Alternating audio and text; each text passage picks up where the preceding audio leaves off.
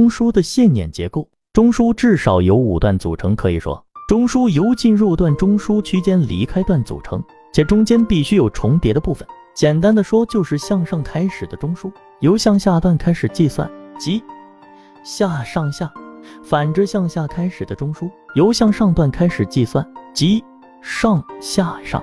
中枢的组成，中枢的区间由前面连续三段相互重叠的价格区间确定，后边的走势只要有重叠，那就一直画下去。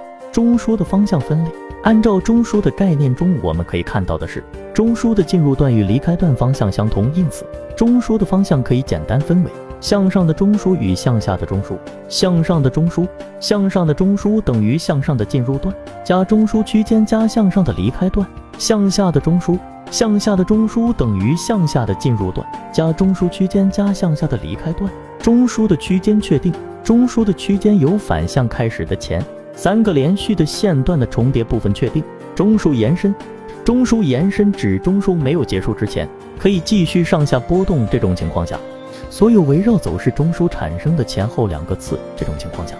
所有围绕走势中枢产生的前后两个次外要注意，一旦中枢如延伸出现九段中枢，就会升级中枢新生。简单来说，就是在同方向上不断的出现新的中枢，并且新中枢与前面的中枢没有任何碰撞。中枢扩展，中枢扩展就是指两个同级别同方向呃中枢之间出现相互接触，哪怕一个瞬间的波动也算。